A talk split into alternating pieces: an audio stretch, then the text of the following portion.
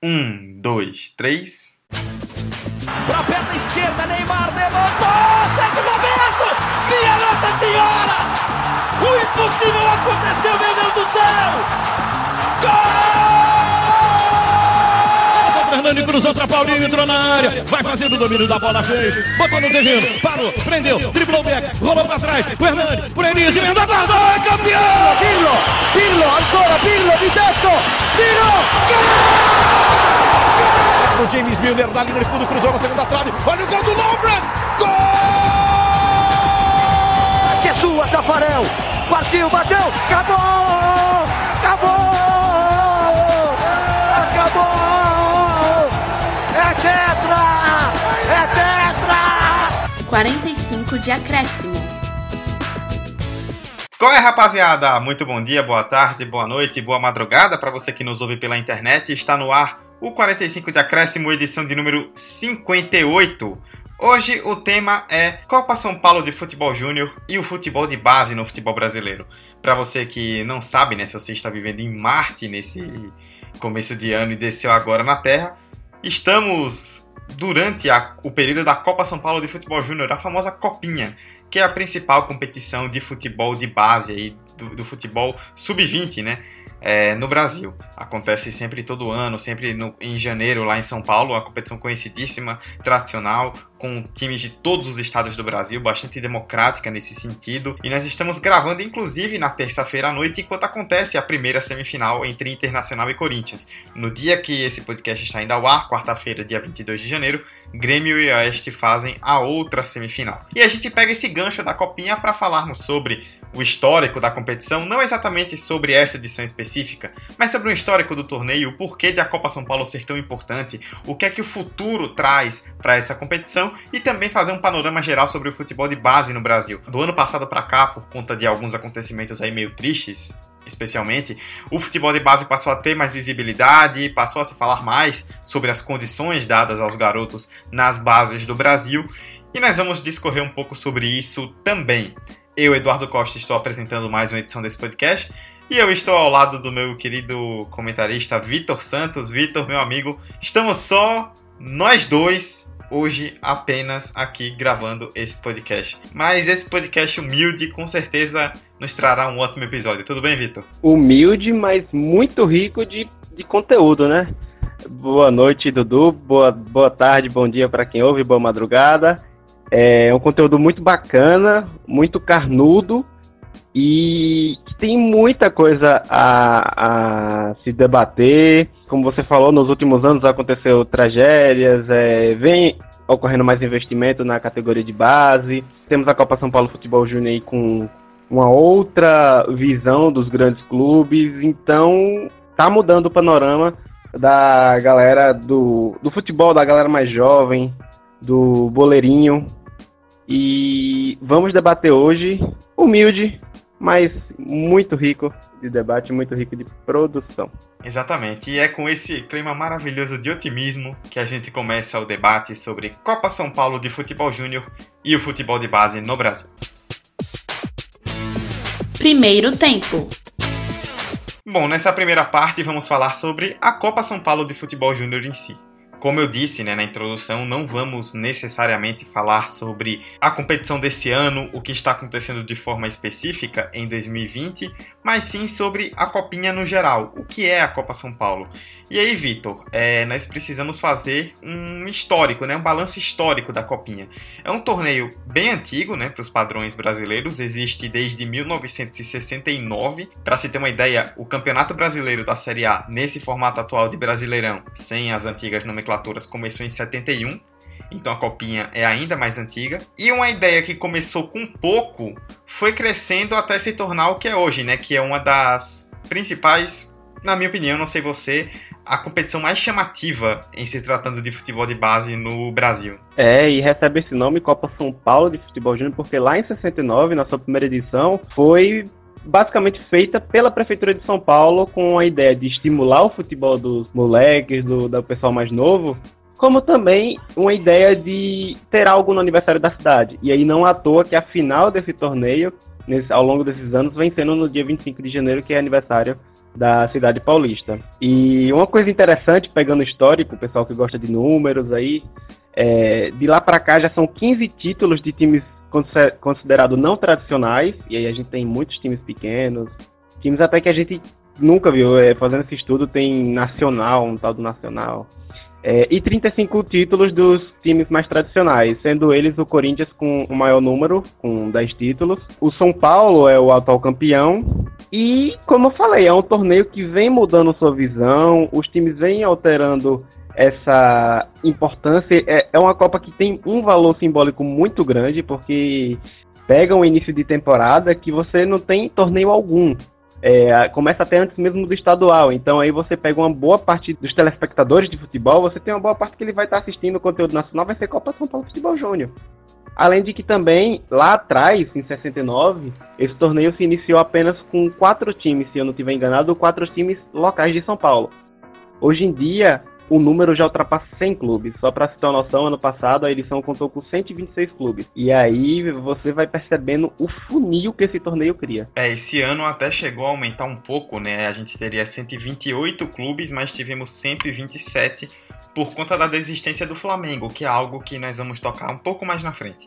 Mas antes, seguindo um pouco ainda falando desse histórico da Copinha, é algo que você falou que é interessante, né? A Copinha no começo era organizada pela Prefeitura de São Paulo, e aí depois a Prefeitura acabou desistindo por N questões. Até teve um ano, não vou me lembrar agora qual, mas em um ano a Copinha não foi realizada. 87. Isso, obrigado, 87. E aí a Federação Paulista assumiu o torneio, e desde então é ela, a FPF, quem comanda a competição. Por isso que todos os grupos são em São Paulo. Você vê quase 30 grupos, cada um em uma sede diferente no estado de São Paulo. Estar no estado de São Paulo, que é um grande centro, na minha opinião, e a gente já pode tocar nesse assunto, é um motivo que faz a copinha ser tão repercutida. Repito, um motivo, não o motivo, porque tem vários outros. A copinha ela tá não só ela, a questão dele estar no estado de São Paulo, mas aí eu acho que entra a questão principal, que é a democracia da copinha, né? A Copa São Paulo ela envolve clubes de todos os estados do Brasil. Aqui, por exemplo, em Sergipe, é o menor estado da federação e são quatro clubes classificados para a Copinha. A Série D, por exemplo, que é a quarta divisão profissional, tem a sua classificação via estadual e não coloca quatro times de Sergipe na Série D. Ou seja, a Copinha ela traz vários clubes de vários estados e esse é um propósito dela desde que ela aumentou, foi aumentando até chegar a esse número atual de 128. Trazer clubes de todos os estados, né, Vitor? E principalmente clubes menores, clubes que às vezes não têm condição de enfrentar é, de estar em uma grande divisão e enfrentar um grande clube, tem essa oportunidade com os seus jovens se mostrando na Copa São Paulo. Sim, de fato. E não à toa, é, esse torneio já se destacou no, na, ali na troca da, do século por times como o Luzano Paulista, e o Roma Barueri, é, respectivamente em 97 e 2001, serem campeões. O Roma ganhou do São Paulo do Kaká, né? Isso, Roma ganhou do São Paulo do Kaká, grande São Paulo. Então, e não à toa, como você nos falou, é um torneio que pega clubes de todos os estados do Brasil. Tenho 99% de certeza a respeito disso, mas é certeza absoluta que tem time do Norte, do Sul, do Centro-Oeste, enfim. E claro, é a chance daquele jogador que está começando o seu sonho de ser jogador de futebol, poder enfrentar um, um São Paulo, poder enfrentar um Corinthians, poder enfrentar um Flamengo, um Fluminense da vida. Ou seja, além de você dar a oportunidade do cara jogar, você dá a oportunidade desses caras serem campeões é, em cima de times considerados os, os grandes né, do Brasil. Claro que, como eu falei lá no início desse podcast, foram só 15 times que conseguiram, comparado a 35 é, grandes, é, o, o, torneio, mas já é alguma coisa. Só por curiosidade, aí dados, de novo, é, esse podcast vai ser cheio de dados, por mim, pelo menos por minha parte. O último time considerado fora do, dos grandes, o último que foi campeão foi o América de São Paulo em 2006, em cima do Comercial de São Paulo. Então a gente com, costuma já ver times é, não populares chegando nas, nas grandes decisões. E esse destaque, é, de novo, é, é um torneio que tem sua transmissão que passa na Sport TV. Inclusive, esse, essa temporada teve todos é, os seus jogos transmitido. É, os canais são a Sport TV, tem a Rede Vídeo e a TV Cultura na, no, no, na TV aberta, e tem o Facebook da Federação Paulista também que transmite. E além de que a própria Globo fecha um contrato para transmitir a final ao vivo. É, normalmente ela acaba desistindo de transmitir quando acontece de ter uma final sem grande audiência ou em um horário complicado.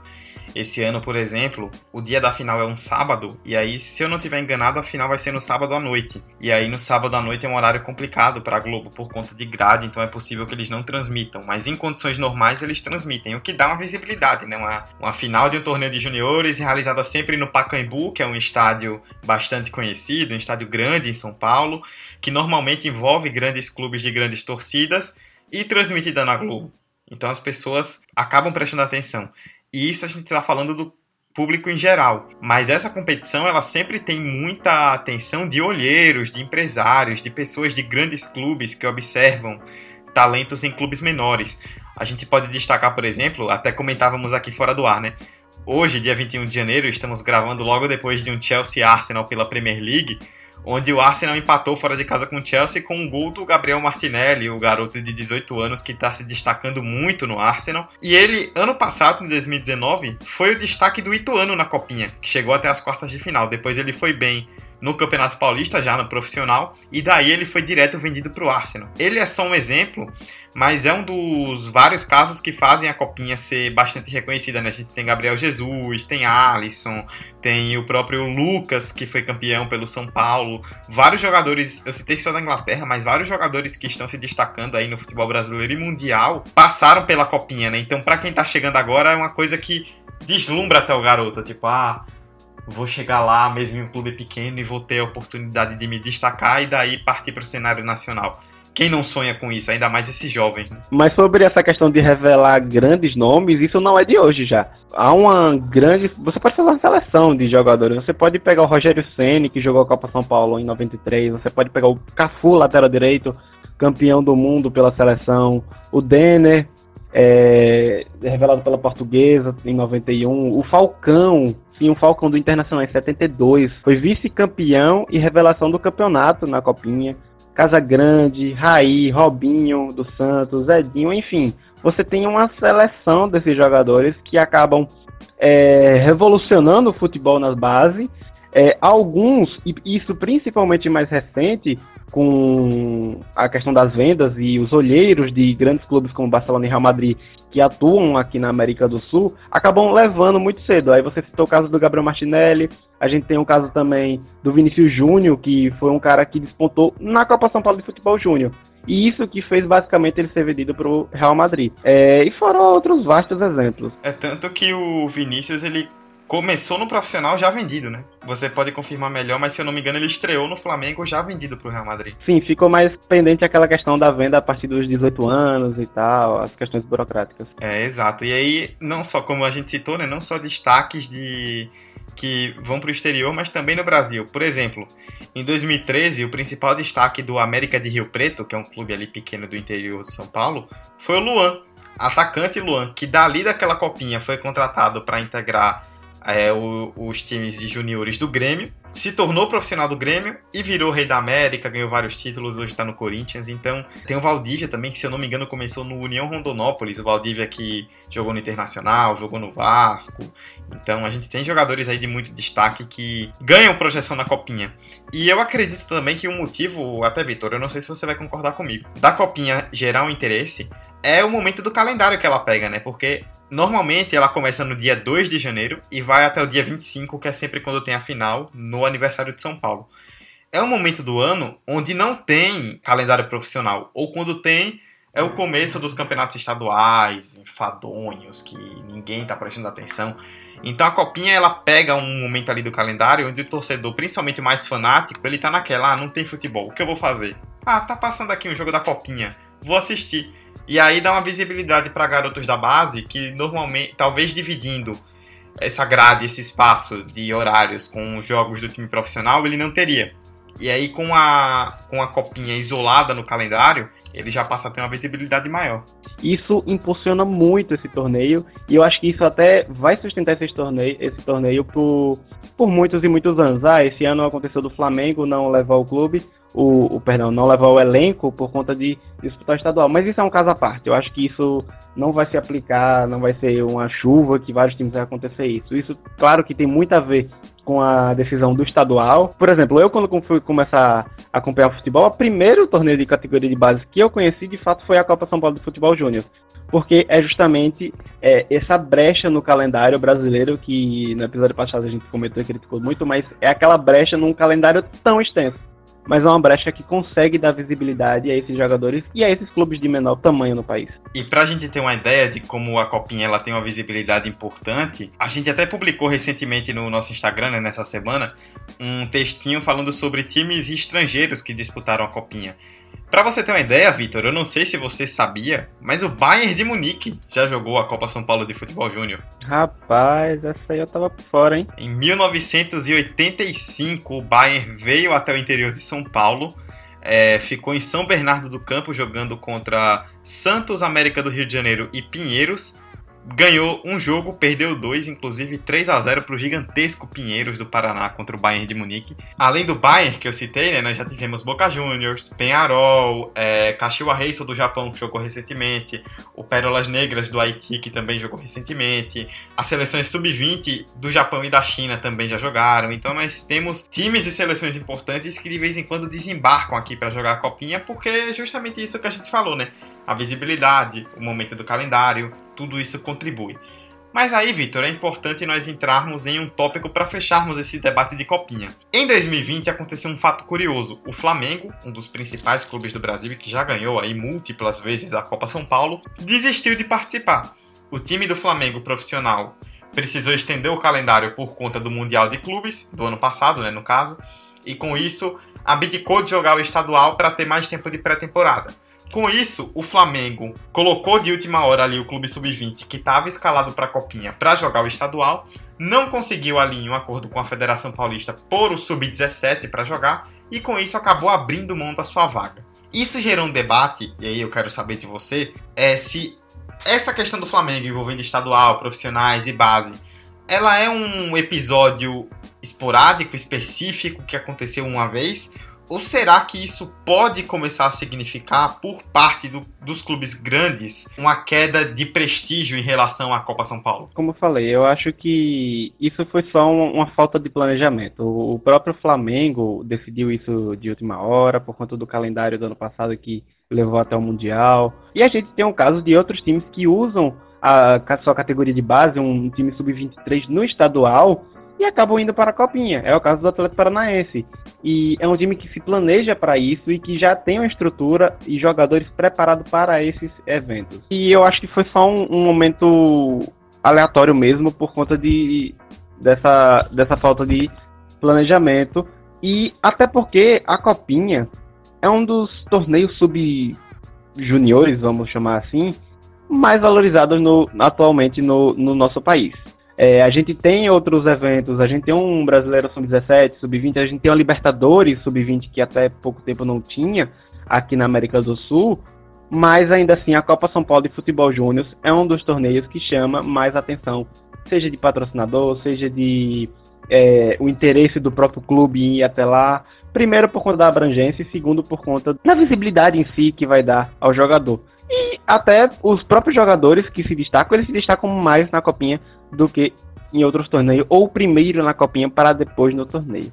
Então, eu acho que o, a Copa São Paulo de Futebol Júnior tá sem salva, vamos manter a calma, foi só um momento aleatório do Flamengo mesmo, falta de planejamento. Acredito que isso pode depender um pouco ainda nos próximos anos da, da avaliação do estadual é, dos outros clubes grandes. Exatamente nesse ponto que você tocou que eu queria falar. O meu medo, na verdade, é que isso vire um padrão. Porque, por exemplo, a gente sabe, e, até vamos tocar sobre isso no próximo bloco, como a questão do resultado, tanto na base quanto no profissional, ela influi bastante.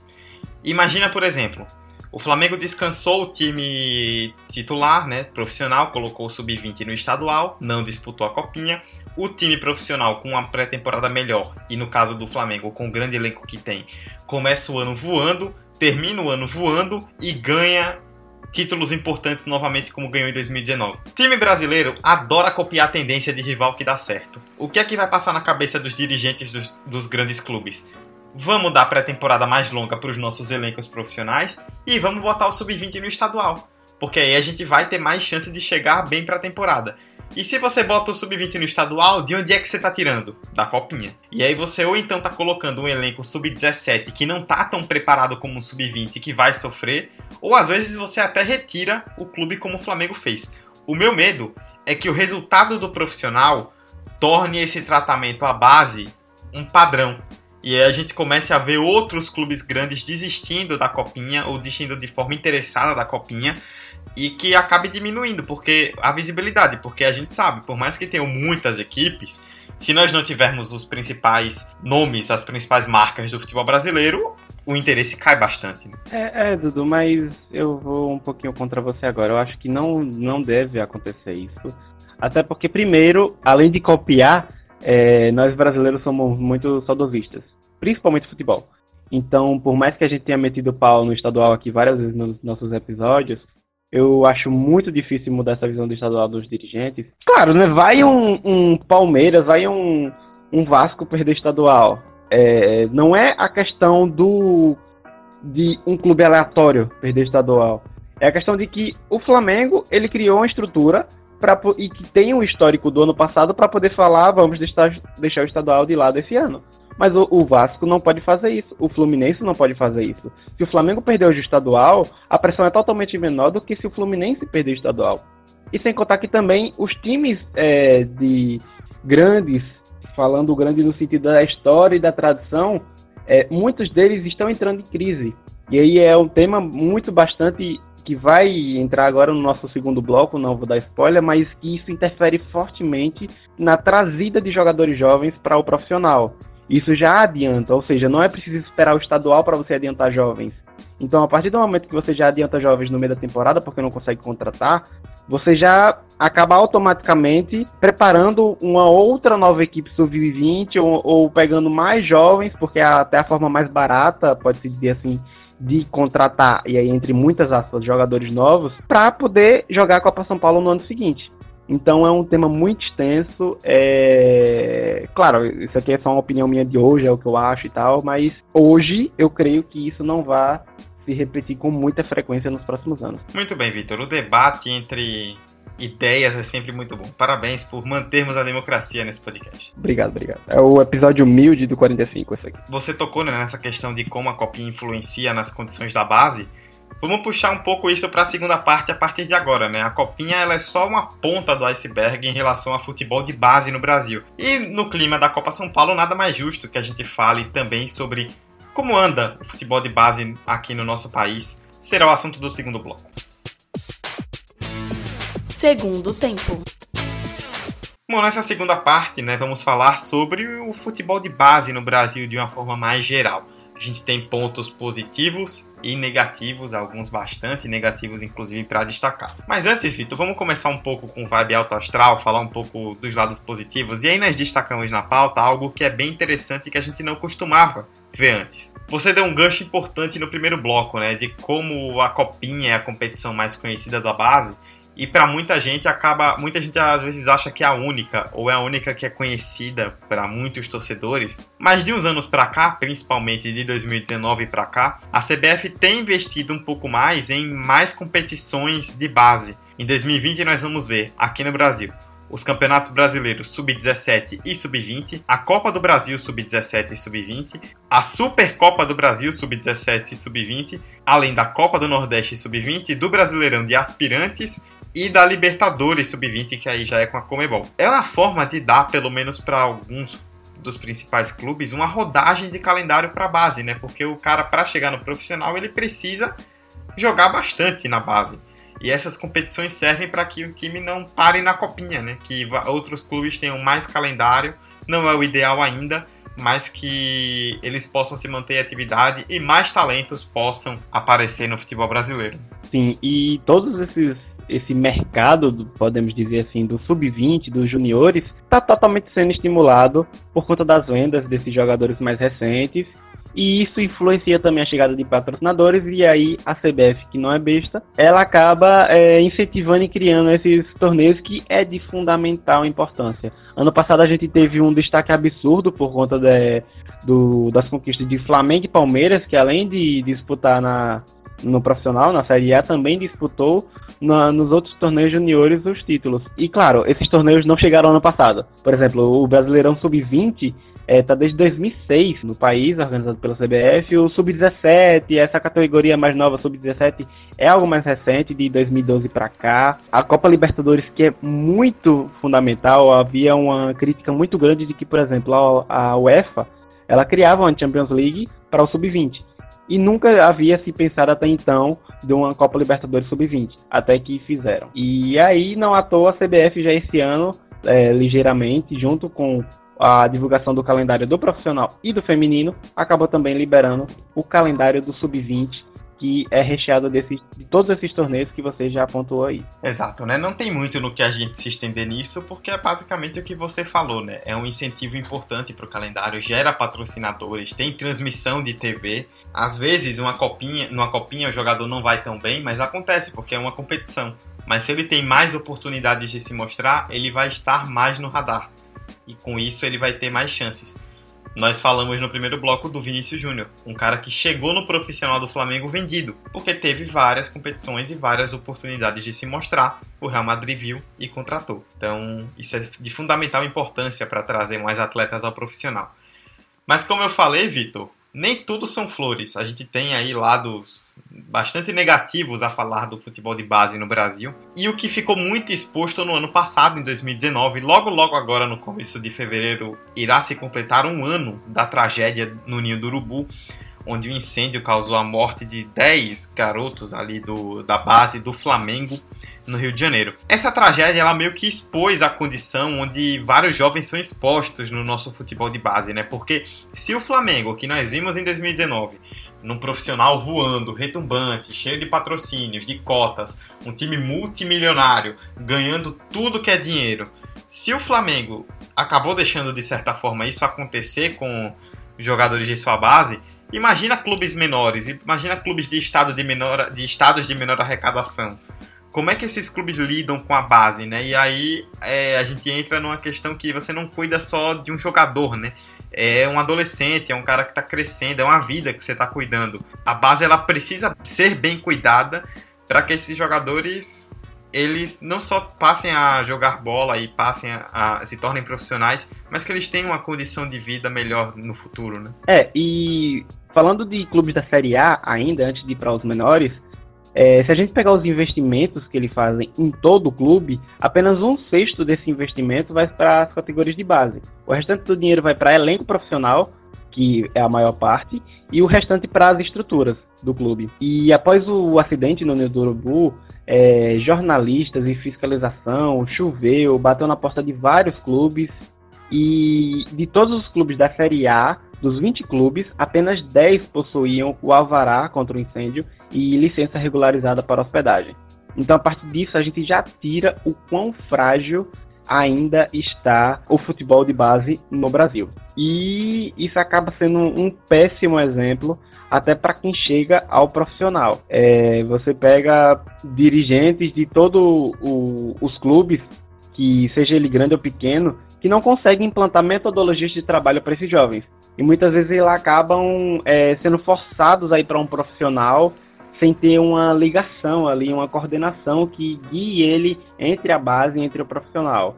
E aí isso acontece mais naquele clube do interior de, do estado, no naquele no clube geralmente de menor expressão. Pois é, Vitor, tem uma questão importante até que eu estava observando enquanto estudava para essa pauta, que é a respeito dos jogadores, eles não se exporem muito, eles muitas vezes terem medo de denunciarem essas condições. Porque eles estão perdendo uma oportunidade, né? Eu e você, aqui nós, falando nós, reconhecemos abertamente que não somos especialistas em categoria de base, estamos falando pelo que a gente conhece, mas o futebol, como nós já falamos sobre, inclusive vale aqui a indicação do nosso episódio de número 39 com o Breler Pires, falando sobre futebol e ascensão social, é uma forma de ascensão, né? Muitos garotos pobres que não têm nada às vezes na vida tentam alçar voos mais altos por conta do futebol. Então eles acabam encontrando situações bem precárias, mas preferem se esconder com medo de denunciar. Porque aqui no Brasil é o que acontece muito. Você denuncia uma condição precária, em vez de alguém ir lá e corrigir essa, essa situação, quem denunciou acaba sendo punido.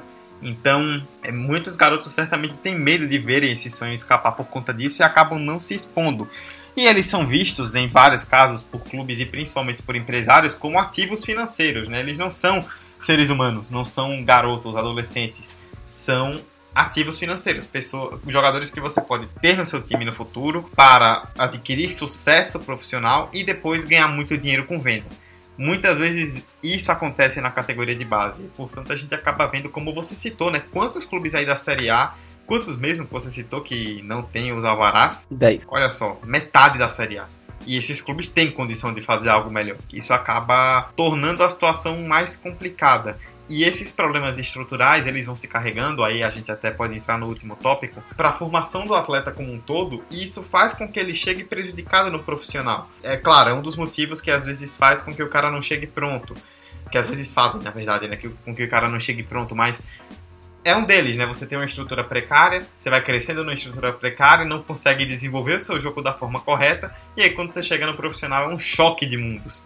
E a, o atleta acaba sendo mais prejudicado nesse sentido. É, e a coisa se torna mais alarmante quando a gente percebe que é comum jogadores do norte, do nordeste, jogadores de clubes nordestinos, dos clubes do norte, do centro-oeste, fazerem a viagem para o sudeste que é onde, teoricamente, entre muitas aspas, há as melhores condições de trabalho para as categorias de base. Só que o problema, a, a coisa não é bem assim na teoria. Na prática, a gente vê isso. 10 clubes não têm estruturas licenciadas para receber esses jogadores. E isso é uma problemática muito grande. Porque você vai ter uma falta de incentivo absurda, sem contar que também a importância de da categoria sub-20, dessa categoria menor é, de juniores, é fundamental para o atleta chegar ao profissional. Dando uma estudada né, para esse episódio, eu vi que houve um debate é, já aqui no Brasil também a respeito daquela criação de clube B. Por exemplo, o Real Madrid é, tem na segunda divisão da Espanha o Real Madrid Castilha, que é o clube B. E aí vai jogadores juniores e recém-contratações juniores. Alguns times tentaram isso, alguns times tentam isso. O Atlético Paranaense faz mais ou menos isso na prática, pode se dizer um pouquinho parecido, porque está levando no estadual um time B, um time sub-23, é, mas não é algo que tem uma temporada completa. É, mas já houve time que tentou isso. Palmeiras e Curitiba tentaram isso, mas acabou não conseguindo seguir adiante por conta do alto custo. Então a gente vê o quê? que o, o, o mercado, não, não gosto de chamar de mercado, mas é, o setor junior do futebol brasileiro, ele ainda engatinha. Ainda é muito novo, muito recente e muito amador. E não à toa que até pouco tempo atrás e até hoje muitas pessoas chamam o futebol junior de futebol amador. Porque é um futebol que não tem um investimento profissional muito grande, não vinha tendo, agora vem tendo mais um pouco, mas ainda assim são casos raros. E, e, isso é muito preocupante. Eu vi uma reportagem do Correio Brasiliense de 2016 falando muito sobre essa questão da base. É, ela trouxe algo importante. Você citou aí a questão dos times sub-23, né? Os times B que faltam, porque muita gente questiona, ah, depois do sub-20 você não tem uma preparação até os 23, você vai direto para o profissional e tudo mais. Segundo essa reportagem, ela é datada de 2016, eu confesso que não sei dos dados agora, mas ainda de 2016, dos 60 times das séries A, B e C, 57 não tinham time B ou sub-23. O jogador pula direto do, do sub-20 para o profissional. Além disso, em se tratando de investimento, entre 2012 e 2016, ainda segundo o Correio, o investimento dos clubes da Série A na base caiu 0,3%. E aí foi feita uma comparação com a Alemanha, né, por conta do 7 a 1 até um comparativo entre Brasil e Alemanha, No futebol alemão, a Alemanha teve um fiasco muito grande no profissional, que foi a Eurocopa de 2000, onde o time foi eliminado só com um ponto na primeira fase. E percebeu-se ali que precisava rolar uma mudança profunda no futebol alemão para ele ser o que é hoje. Um dos pilares dessa mudança era a categoria de base. Desde essa eliminação na Euro 2000, foi investido mais de um bilhão de euros nas categorias de base dos times da Bundesliga, que é a primeira divisão da Alemanha. Qual o resultado disso? Desde 2003, esses investimentos na formação de novos atletas aumentaram mais de 60%. Ou seja, eles estão investindo na base, estão investindo no futuro do atleta, não só nele como um jogador, mas nele como uma pessoa, como um ser humano. E por isso que a gente vê Claro, aqui no Brasil é um mercado exportador e tudo mais, mas por que times alemães formam a base da seleção alemã? Porque os grandes talentos estão lá. Tipo, eles não precisam ir para outros lugares. Eles são formados lá, eles têm sua base lá. E aí, é, com esse investimento mais direcionado, que não existe aqui no Brasil, como eu citei, é muito mais fácil de você buscar atletas. E aí você não fica naquela esperança de cair um grande jogador para a gente vender e salvar as finanças, ou um cara que vai salvar o clube de momento ruim os jogadores surgem naturalmente, vão ganhando seu espaço, surgem com menos pressão, vão se desenvolvendo melhor, e isso torna a trajetória dele muito mais fácil no profissional. O feito mais recente dessa Alemanha Junior, vamos chamar assim, sub-23, foi a Copa das Confederações de 2017, né, o qual ela foi campeã em cima do Chile. Mas sobre essa questão, Dudu, eu ia puxar justamente um parêntese a respeito dessa sua última fala. Tem um, uma, o Osmar Loss, o ex-técnico do Corinthians, que já treinou o Corinthians e era também treinador da categoria sub-20 do Corinthians, que foi finalista quatro vezes na Copa São Paulo Futebol Júnior, ele diz uma coisa a respeito do sub-23, abre aspas. A ideia de se trabalhar com a equipe sub-23 se dá justamente pelo fato do atleta ter um tempo maior de maturação, seja ela emocional, física ou mesmo tática. Fecha aspas. Ou seja, isso é mais. Só refaça tudo isso que você falou. Então, é preciso ir passo a passo. O brasileiro, ele é resultadista, ele é imediatista. E muitas vezes isso acaba totalmente atropelando o projeto e a evolução desse jogador. É, esse imediatismo, ele também ele prejudica o jogador diretamente no profissional. Porque a gente vê, por exemplo, clubes grandes que estão em situação financeira difícil, como um Cruzeiro agora, ou então Vasco, Botafogo, não tem condição de trazer grandes atletas. O que eles fazem? Sobem gente da base, esperando que esses moleques sejam a solução. E eles sobem, começam bem, já geram expectativa, uma pressão. Se existe um momento de oscilação, que é um momento normal na carreira de qualquer atleta, ainda mais de um jovem, esses jogadores já são taxados como fracassados, como flops, né, como se costuma dizer aí no inglês. Né? Isso acaba prejudicando muito a carreira dele. Às vezes o jogador acaba se, se iludindo com o sucesso e não tem esse acompanhamento. Não existe uma filosofia de trabalho como todo mundo destaca, por exemplo, no Barcelona, que desde cedo tem uma filosofia que é seguida até o profissional. Aqui no Brasil a gente vai trocando de técnico até ganhar. Não tem filosofia. Então você chega na base e tá jogando de um jeito, chega no, isso sei lá, no sub-15, chega no sub-17 outro jeito, no sub-20 outro jeito, se tiver um time B no outro jeito, time profissional já de outro jeito. Você encontra uma situação completamente maluca. Também tem uma questão importante, Vitor, a respeito dos empresários. Eu até citei um trecho de uma reportagem do lance de fevereiro do ano passado, né? Que antes os atletas eram fatiados entre clubes e empresários. Hoje isso não é mais permitido, então os clubes acabam sendo fatiados. Então, muito time médio, muito time pequeno, tem um empresário responsável pelo sub-20. E aí o time sub-20 é cheio de jogador de empresário. Como é que você vai ter um desenvolvimento esportivo? Ali o cara tá lá para vender jogador e ganhar dinheiro. E pouco se importando pro que o atleta tá fazendo. Isso interfere diretamente no que ele faz no profissional. A gente acha que é só o que acontece ali no campo, mas tem muita coisa que ele carrega por trás. E já que a gente tá puxando muitos dados de reportagem, porque é preciso, é um tema muito delicado, eu vou puxar uma fala que o Rogério Micali, o treinador que foi campeão olímpico em 2016 pela seleção brasileira, que até treinou outros clubes depois, falou. É, em resumo, a fala dele é muito grande, mas em resumo ele disse que hoje o processo formativo no futebol ele recuou. Por exemplo, a gente tem um Pelé que foi campeão do mundo, da Copa do Mundo, com 17 anos, ele sendo o destaque da Copa, com 17 anos. Eram outros tempos, sim. Eram outras estruturas, sim. Mas isso mudou e muito. Hoje, o jogador com 17 anos ele ainda está brotando no futebol. São raras os casos que você tem um Vinícius Júnior, um Renier, um Gabriel Jesus e etc que vai para fora do país. E esses jogadores, claramente, lá fora vai ter uma estrutura para poder lidar com essas questões. É, estruturas que aqui no Brasil ainda não tem. Então, são, é, é muito delicado, é muito. Você precisa ter um cuidado para você trabalhar com esses jovens. São jogadores, são adolescentes que estão tentando lutar por um sonho que é jogar futebol.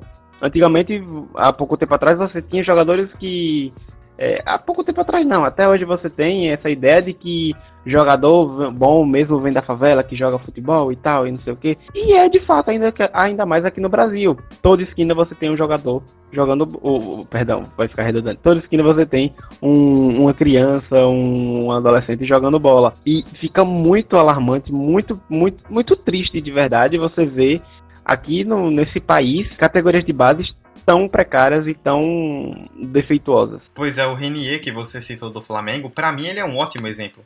Porque ele surge na base, você me confirma aí, com 17 anos, né? Que ele surge no, no titular do Flamengo? Sim, sim. Pronto, ele surge ao profissional com 17 anos. Em um ano onde o clube tá indo muito bem, está conseguindo resultados, os jogadores estão dando conta do recado, existe uma filosofia de trabalho ali bem implementada. Então o que é feito? Ele vai subindo aos poucos, calma, não precisa entrar agora para resolver. O time está indo bem, a torcida está em paz com o clube, o trabalho está muito bom, existe uma filosofia. Aos poucos ele vai entrando, vai ganhando ritmo. Primeiro em partidas de ser, não, não tendo tanta importância para aí sim chegar a jogos maiores. E aí, a partir disso, ele vai desenvolvendo o futebol dele com calma. Se não for agora, tudo bem, tem paciência. O time não precisa tanto disso agora. Ele é um garoto. É diferente de um cara que chega, por exemplo, um garoto que se destaque muito na base do Cruzeiro. Ele já vai chegar no profissional pressionado. Porque o time tá na Série B, tá quebrado. Se não tiver a base ali para resolver, vai ser muito difícil. Então, tudo isso acaba influenciando para no final a gente acabar jogando de uma forma muito rasa, deu certo, não deu certo, como nós já falamos, né? Quantas coisas não existem até o cara chegar lá e a gente julgar entre aspas se deu certo ou não. E aí a seleção brasileira sub-20, por exemplo, em 2018 ela não se classificou para o Mundial. Foi a segunda vez seguida que o Brasil não foi para o Mundial Sub-20. As seleções europeias têm dominado os torneios Sub-20 e Sub-17. Não é coincidência que existe uma formação bem maior de jogadores mais prontos lá do que aqui. E, e esse dado que você traz da seleção brasileira sub-20 é, é interessante porque neste ano, nesse ano do. Qual foi o ano mesmo? 2017, não é isso? 18. 2018. Mas, salvo engano, foi em 2017 que a seleção brasileira ficou um ano sem um coordenador de categoria de base. Só foi trazer um coordenador em 2018, que foi o Branco, que foi o ex-jogador branco, que inclusive permaneceu nesse cargo em 2003 até 2007. Que nem é um cara de base, né? Ele nunca foi um cara que trabalhou de verdade em base, ele acabou surgindo ali. Aí a gente tira, né? Se no futebol masculino já tá assim, imagina, por exemplo, no futebol feminino, que a gente discute tanto a falta de base. Seleções sub-20 e sub-17 ficaram até pouco tempo, quase um ano sem treinador. Então, tipo, é uma coisa que atinge o futebol brasileiro como um todo em níveis diferentes, mas que todo mundo acaba sofrendo nessa situação. E aí a gente apressa o desenvolvimento, não revela jogadores como antes, não faz mais um futebol de base como se tinha antes aqui no Brasil, como se tem, por exemplo, em grandes centros, e a gente acha que o talento vai sempre resolver, quando na verdade tem muito mais do que isso para um jogador vingar no futebol. Sim, e a expectativa é muito difícil de melhorar. A gente vai depender desses torneios que a CBF cria, porque são, serão esses torneios que vai talvez melhorar um pouco a estrutura, e aí talvez mais uma vez é, mais uma vez ou talvez, incentive os clubes a melhorar a sua estrutura, mas claro que vai depender muito da, questão financeira do clube, porque, por exemplo, o Renier, ele chegou ao Flamengo profissional não pelo que ele fez na Copa São Paulo Futebol Júnior, ele chegou ao profissional do Flamengo por conta do que ele fez pela seleção brasileira, nos campeonatos que a seleção brasileira disputou. E isso é um, é um dado interessante porque quanto mais campeonato você tem, mais revelações você está tendo. Você vai ter mais câmeras voltadas a esses jogadores. Ou seja, vai haver uma preocupação maior não só do de quem tá cuidando dos jogadores, mas quem tá do lado de fora também, olhando aquilo falando, peraí, quem é que tá cuidando desse cara? Que, peraí, de onde esse jogador é? De qual clube? Ah, então esse clube tem esse jogador, como é que ele tá dentro do, do da categoria de base desse clube, onde é que ele joga e tal. Esses vários torneios sub-20, ju, juniores, sub-23, sub-20, 17, é, acaba incentivando esse cuidado maior. Exatamente, né? Acho que daí a gente já conseguiu fazer uma abrangência bem legal a respeito do tema. Você tem algo a acrescentar, Vitor? Ou fechamos? Fechamos esse episódio super humilde, mas com um conteúdo muito importante a ser debatido. Estou orgulhoso desse debate. A humildade ela é o princípio do ser humano. Com humildade também encerramos esse debate e vamos para o depois dos 45 com as indicações do episódio desta semana. Depois dos 45. Vamos lá então, Vitor. Primeiro você, o que é que você indica aí no Depois dos 45 para os nossos ouvintes nesta semana? Vamos lá, eu vou indicar algo, um documentário que não, não tem é, ligação com o conteúdo de hoje, mas é um documentário também muito interessante, um debate muito é, importante a ser discutido, que é a respeito da produção têxtil, da produção de roupas no mundo. É, o nome do documentário é O Verdadeiro Valor, The True Cost, que é 2015 esse documentário. Ele estava na Netflix, eu não sei se ainda está, é só dar um Google que você consegue achar tranquilo. É muito bacana, é uma visão muito alarmante que a gente tem das grandes, é, das grandes empresas multimilionárias, bilionárias, que acabam invadindo países de terceiro mundo e acabam usando o trabalho é, braçal dessas pessoas mais precárias e que acabam não tendo tanto cuidado assim. Boa, boa. É, eu trarei aqui duas indicações relacionadas ao tema. É, duas matérias, na verdade, né? Uma que é uma matéria bem completa do Correio Brasiliense, que foi até a que eu usei aí sobre, sobre, é, como base, né? Quando citei questão de investimentos, comparação com a Alemanha e tudo mais, que é a reportagem Existe base no Brasil? Uma pergunta, né? No título da reportagem, assinada pelo Vitor Gamarro, do Correio Brasiliense, muito, muito, muito, muito boa, vale a pena, com declarações de vários envolvidos aí na questão da base, no futebol brasileiro, é, com infográficos, bem completa, muito legal, vale a pena demais para você que quer se inteirar sobre o tema. E a outra é fazendo a divulgação aí da firma, né, da PL Brasil, que é o principal portal de conteúdo em português exclusivo sobre Premier League. Uma matéria assinada pelo amigo Rafael Bryan, do último dia 14 de janeiro, com o tema 10 jogadores da Premier League que atuaram na Copa São Paulo. Ou seja, para você dar uma olhada nas trajetórias de alguns desses jogadores e ver como eles, mesmo saindo de clubes maiores ou menores, utilizaram a copinha como uma forma de se destacar e aí, ganhando visibilidade, passaram a ser visados pelos profissionais dos seus clubes ou por outros clubes brasileiros ou internacionais e hoje estão se destacando no maior campeonato do planeta, então vale muito a pena para a gente ver como a Copinha até hoje, apesar de alguns detalhes, ainda tem uma importância muito grande para o futebol de base do Brasil. Ô Dudu, Oi. se você deu só uma fatia do bolo, eu vou dar o restante do bolo. Essa reportagem existe base no Brasil, do Correio Brasiliense, e faz parte de uma série de reportagens com quatro reportagens. Além dessa que você citou, também tem outras três que aí os títulos são Retrato do Imigrante quando jovem, e aí fala muito dos jovens que saem do Brasil e vão lá para fora. E aí, como exemplo, a gente tem o Roberto Firmino, o Diego Costa, sergipano, que acabou se naturalizando espanhol, e demais jogadores que acabam é, se profissionalizando lá fora. É, tem uma outra reportagem que é Entra o Dinheiro, Sai o Espaço, e aí é muito interessante porque fala da falta de oportunidade que times como Palmeiras e Flamengo dá para os jovens no profissional. Por exemplo, é, o Palmeiras, no, no ano dessa reportagem, só havia usado dois jogadores no profissional. O Flamengo havia usado sete. Então, são times que não usam tanto profissional assim e que são times que têm um poder financeiro que poderia investir mais. É, acaba dando é, valor mais para contratações de fora. E a última reportagem seria o exemplo Mora ao lado. E aí fala um pouco da ideia da, das categorias de base do Fluminense e do Atlético Paranaense, uns projetos que ele tem é, com influência estrangeira. Boa, Vitor, muito bem, obrigado pelo complemento. Com isso, a gente fecha essa edição de número 58. Os nossos recadinhos de sempre, né? Que você já sabe, as nossas redes sociais, arroba 45 de acréscimo no Instagram e no Twitter, estamos sempre publicando conteúdo lá, então nos siga, nos divulgue.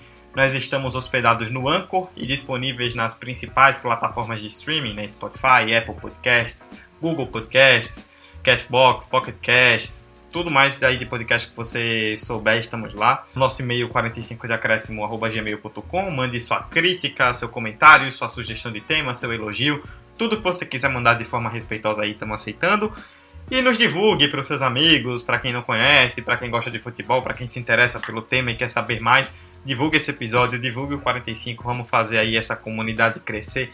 Nos avalie nos aplicativos onde for possível ali com 5 estrelas para que a gente possa subir nas pesquisas, ter cada vez mais audiência e seguir em frente com esse projeto.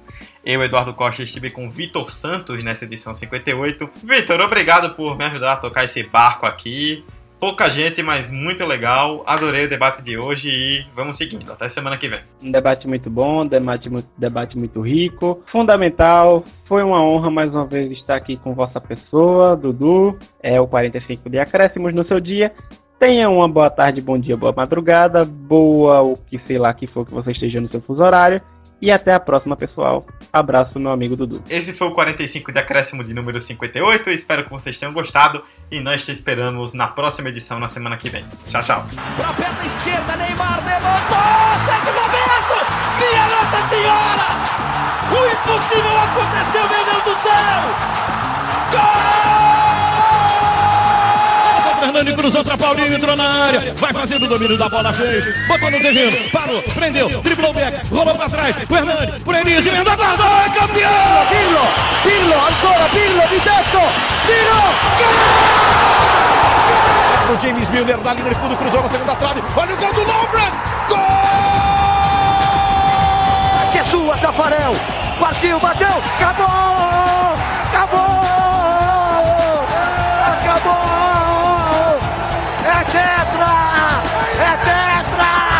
45 de acréscimo.